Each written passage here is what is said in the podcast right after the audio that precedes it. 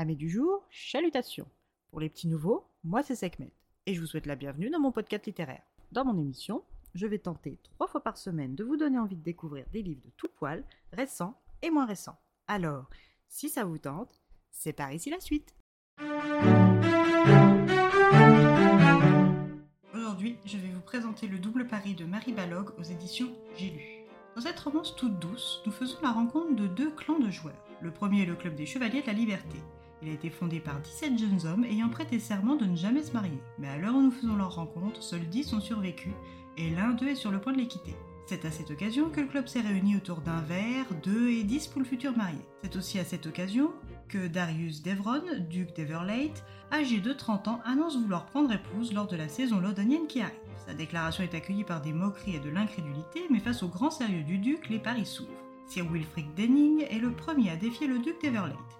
Il doit trouver une fiancée dans le mois qui suit l'ouverture de la saison, avec pour preuve la publication dans le Morning Post du nom de l'heureux élu, et lui donne six semaines pour la publication des bancs. Si le duc l'emporte, il reçoit le couple de chevaux qui lui envie. En revanche, s'il perd, il doit renoncer à sa maîtresse de longue date, la veuve de 25 ans Suzanne Bruton, dont Wilfrid était pris. Le pari est pris, et a pour témoin le cousin et héritier du duché en l'absence de descendance, Oliver Crenshaw.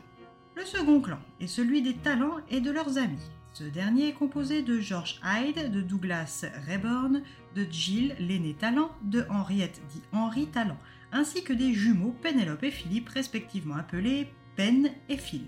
Les jeunes gens qui composent ce choyeux clan s'amusent des débuts dans le monde d'Henri qui approche à grands pas.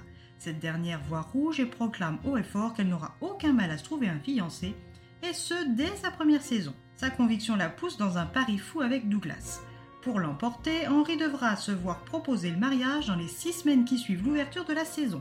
Se sentant très en confiance, elle corse le pari en laissant à Douglas le choix du candidat. Ce dernier choisit le célibataire le plus froid et le moins mondain de tous, j'ai nommé le duc d'Everlate. Ignorant totalement qui est cet homme, elle accepte. Si elle y parvient, elle se verra offrir un Phaneton flambant neuf, mais en revanche, si elle perd, elle devra céder son précieux étalon. Les deux parties s'étant mis d'accord, le pari est pris. Mais comment le destin va-t-il permettre à ces deux parieurs de gagner leurs paris respectifs? N'ont-ils pas eu les yeux plus gros que le ventre? À vous de placer votre mise en attendant que la roulette du destin ne se fixe. Une lecture agréable et pleine de rebondissements. Les deux parieurs ne sont pas au bout de leur surprise, tout comme le lecteur. Et si tout comme eux vous pensiez que le plus dur était de réussir le pari, eh bien rien n'était plus faux. Une petite romance tout public qui se lit comme une fleur. De Sekhmet. Et bien voilà, j'en ai fini pour aujourd'hui. J'espère que ce court épisode vous aura plu et vous aura donné des nouvelles idées de lecture.